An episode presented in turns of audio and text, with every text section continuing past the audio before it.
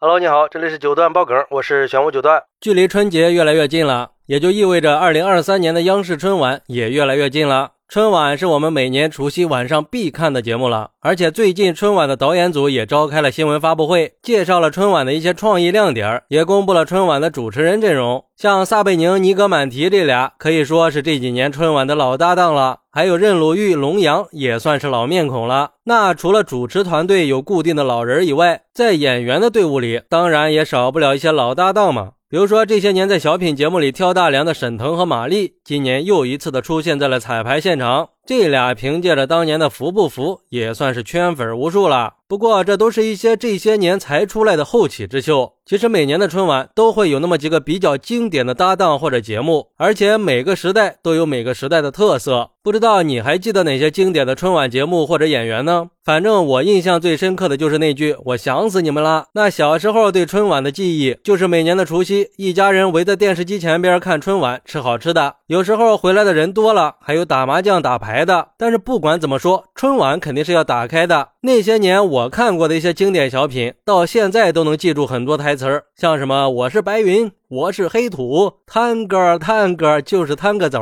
三步一窜个，两么两回头，五步一下腰，六步一招手，然后你再探个探个走，这叫探戈。现在脑子里都有这种画面感呀。而且说起春晚，在我小时候那个年代，赵本山正是火热的时候，也算是见证了赵本山搭档的变化呀。比如说非常经典的赵本山和范伟搭档的卖管卖车三部曲，那简直是太经典了。什么脑袋大脖子粗，不是大款就伙夫，生活在一起的两口子怎么差距就这么大呢？来，没事走两步，你打我两下，你下不去手，你骂我两句吧，你张不开嘴，那还要啥自行车啊？这些经典台词，那是想忘也忘不了的。还有赵本山和宋丹丹的一些小品，那最经典的那就是白云和黑土了。我终于知道你是啥类型的了，没事找抽型的。再往后就是赵本山和小沈阳的不差钱了，那也是相当经典了。像什么这个可以有，这个真没有。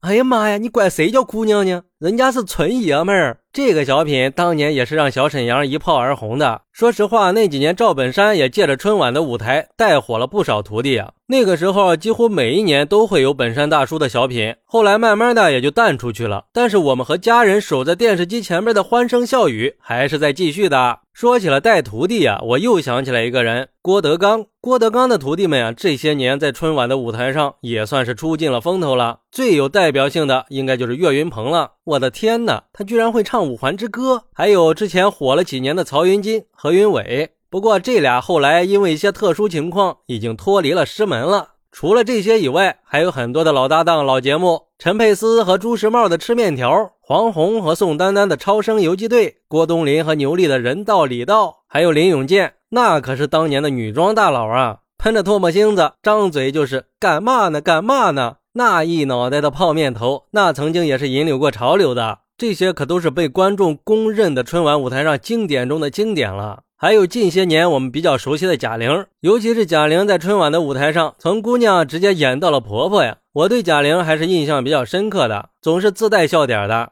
记得第一次看贾玲上春晚，还是和白凯南搭档说相声；第二次应该是和瞿颖的女神和女汉子吧。其实还有一对老搭档，也合作了很多年了，蔡明老师和潘长江。不得不说，蔡明老师在春晚确实给我们带来了很多精彩的角色和表演呀。我个人觉得吧，有蔡明的春晚，那才是真好玩啊。当然，潘长江在春晚上也塑造了很多经典形象，不过就是这两年的形象一落千丈了呀。今年听说潘长江又要上春晚了，有网友就调侃说：“潘子呀，你应该在春晚上演个卖酒的小品，毕竟实战经验啥的都有了，这样销量肯定会很高的。”不过这些年春晚的节目也在发生变化。很多人也开始吐槽春晚了。现在是电视的尺寸越来越大了，我们的年纪也从几岁、十几岁再到现在，这些黄金搭档们，有的已经退居幕后，有的已经离开人世，还有的依然活跃在春晚的舞台上。但是春节的意义不会变，它就是阖家欢乐、团圆的日子。我觉得春晚的意义也没有变，它就是给我们的春晚调味儿的。如果非要说变了，那可能是我们自己变了。我们已经从少年变成了中年了，我们已经从大山里、从农村里走到了城市里工作生活。但是我觉得幸福的味道是不会变的，回家的心情也没有变。好，那你的印象里还有哪些经典的春晚搭档和节目呢？快来评论区分享一下吧！我在评论区等你，拜拜。